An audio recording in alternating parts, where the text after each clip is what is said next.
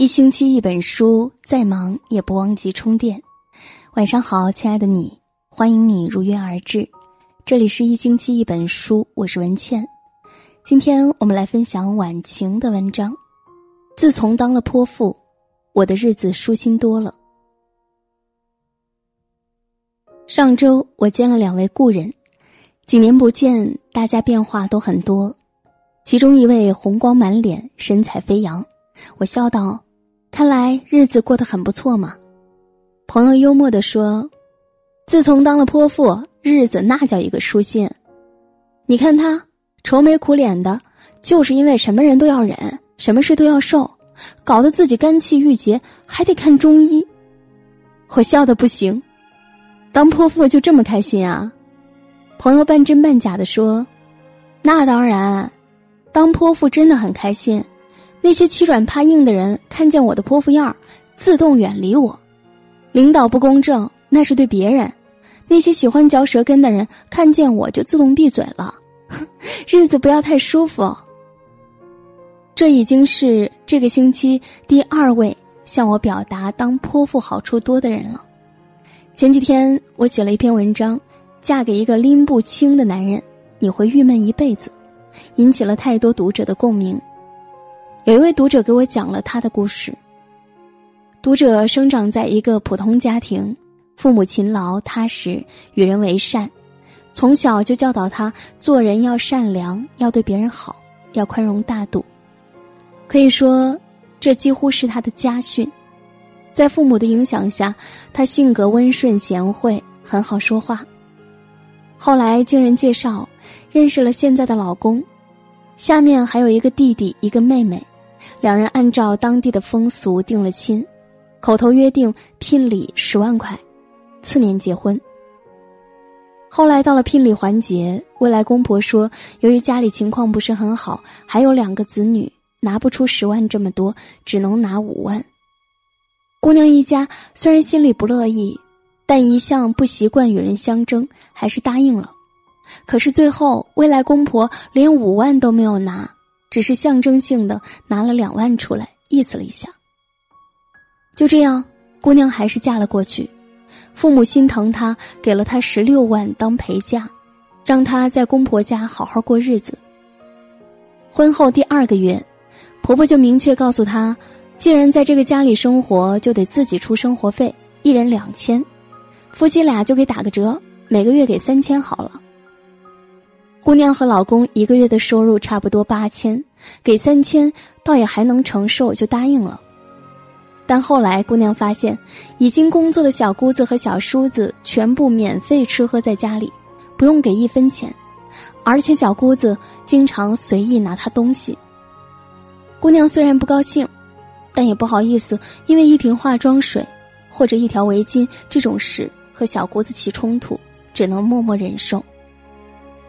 最令她不舒服的是，无论小姑子买什么，婆婆都夸她有眼光，懂得疼爱自己；而自己赚钱给自己买点什么，婆婆就唧唧歪歪个没完。再看看自己老公，对这一切完全无视，偶尔跟她抱怨一下，他会不耐烦地说：“那是我妈，我有什么办法？”就这样，姑娘在这个家里郁闷的生活了两年。终于动了自己买房子的念头。他平时生活挺节省的，两年里积蓄和父母当初给的陪嫁距离首付并不远。娘家的父母也支持他搬出去，尽全力帮助女儿买房。可以说，这房子基本就是姑娘一家出的。本以为日子终于可以松口气了，结果小姑子也要结婚了。婆婆说女儿没有陪嫁，容易受欺负。希望他把自己的陪嫁拿出来给小姑子撑腰，了不起算借的，以后有钱了还他。姑娘又气又急，也很庆幸，因为那笔钱已经拿去买房子了。可是婆婆不相信她身边已经没钱了，家里鸡飞狗跳了好一阵子。又过了一年，小叔子要结婚了，女方条件不错，要求有独立的婚房，婆婆又把脑筋动到了她身上。让他把自己的房子腾出来给小叔子结婚用，至于他们嘛，再搬回来住就是了。姑娘把希冀的眼光投向老公，老公说：“只是暂借一下，过段时间就还给咱们了。”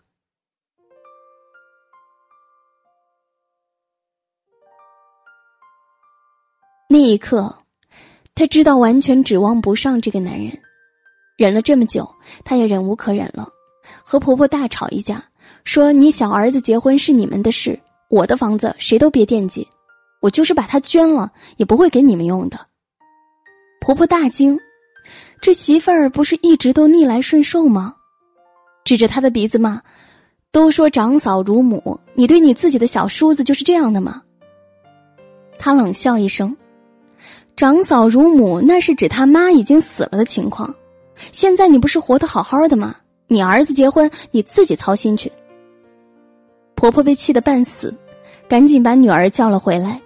小姑子指责她不孝，要她下跪给自己的母亲道歉，她也豁出去了，指着小姑子的鼻子骂：“行，你孝顺，那你先把自己的房子给你老公的弟弟去，等你做到了再来跟我说话，做不到之前给我滚远一点姑嫂又是大吵一架，然后婆婆和小姑子一起找到她老公，说：“你老婆简直得了失心疯，跟个泼妇似的。”一向不管事的老公，这一次倒是没缺席，说他这样对自己的母亲和妹妹实在是太过分了。要是不好好道歉的话，自己跟他没法过了。姑娘抱起孩子，利落的说：“你以为我很想跟你过呀？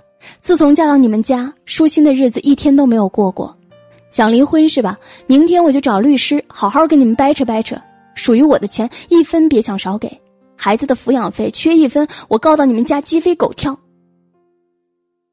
那一刻，她真的是抱了破釜沉舟的想法，结果却有点意外，一直嚣张跋扈的婆婆自动消失了，为母亲撑腰的小姑子偷偷溜回了自己家，孝顺有作为的老公突然就低眉顺眼了，在那之后，婆婆似乎不敢正面跟她起冲突了，小姑子回家看见她也绕道走了，老公对她也有些忌惮，虽然。他们在背后偷偷叫她泼妇，她也无所谓。最后，她跟我说：“谁不想当个优雅的贵妇啊？可是你周围的环境允许吗？你优雅，别人就踩到你头上拉屎了，所以你只好选择当个泼妇。说实话，自从当了泼妇，我的日子开心多了。”想起一位文友的故事，文友结婚很早。并且很快有了孩子，老公属于才华有限青年，一直都想赚大钱，但基本上都是拿出去的多，拿回来的少，家里的开销和孩子的生活费都得靠他写文换取微薄的稿酬。有一次，他签了一本书，出版后他可以拿到近一万块版税，他也早早就把这一万块钱做了打算。可是书已经出版了半年。他也只拿到了两千块钱。那时候我们没有名气，没有资源，更没有人脉。有天深夜，他很丧的在群里问大家该怎么要回这笔钱。有些热心的读者纷纷给他建议，鼓励他。有个读者问他：“他们到底欠了你多少钱？”他回答说：“已经给了两千，还剩八千。”对方说：“不就是八千块钱吗？”文友耐着性子解释道：“可能八千块钱对于你来说不是很多，可是对我来说非常重要。下半年我儿子上幼儿园，全靠这笔钱了。”我以为经过文友的解释，对方应该理解他的处境了。结果他说：“写文章的人不是都应该很清高吗？怎么老是钱钱钱的？太让人失望了。”这几年来。文友被生活压迫，赚钱又十分辛苦，还要受这种莫名其妙的攻击，他再也不愿意忍了。是，我是很俗，因为我要吃饭，我要养孩子，你不懂我的苦，请别要求我清高。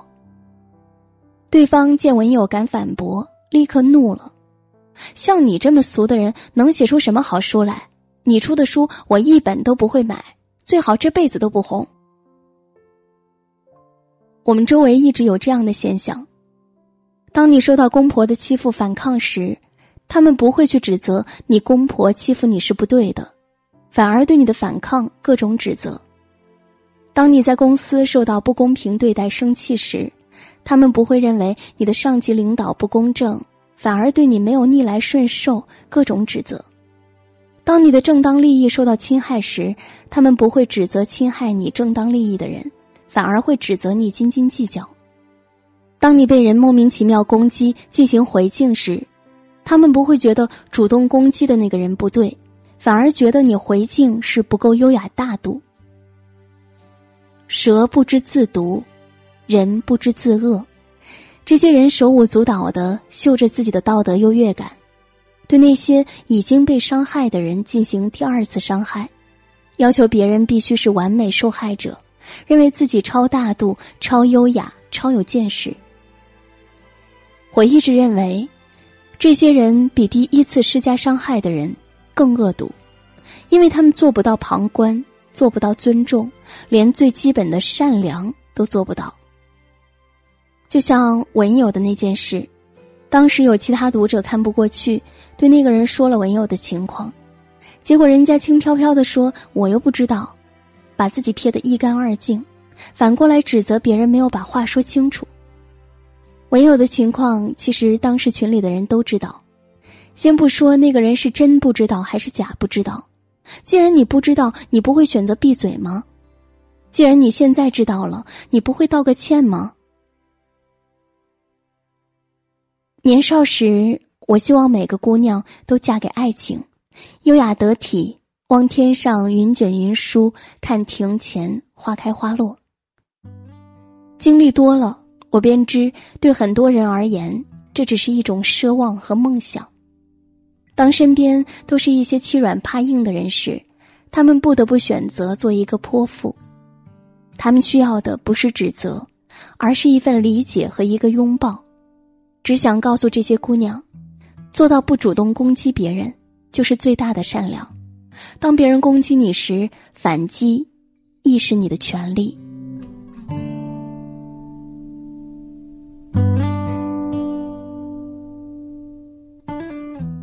好了，今晚的文章就和大家分享到这里，感谢收听。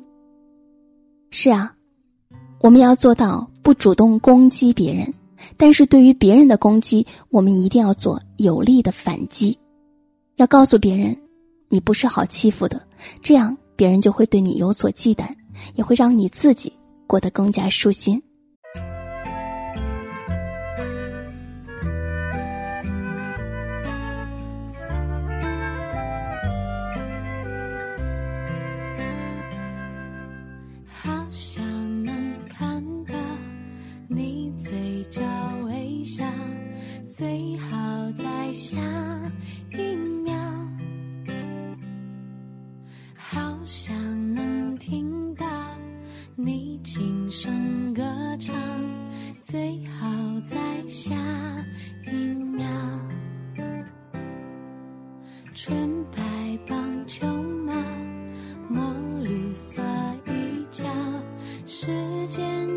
值得美好，默契。发生在每个下一秒，爱上同一种口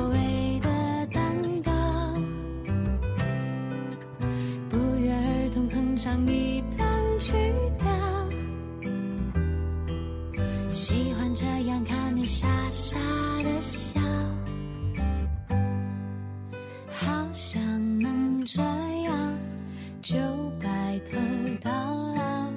最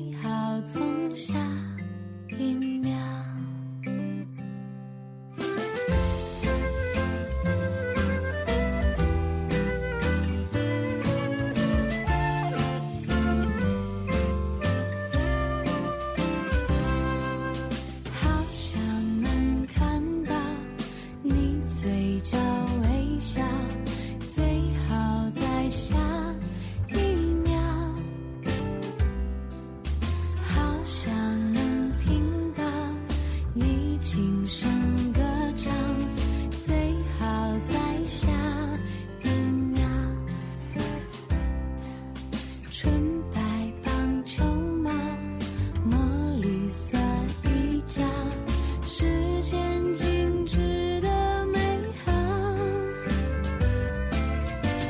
一起发生，在每个下一秒，爱上同一种口味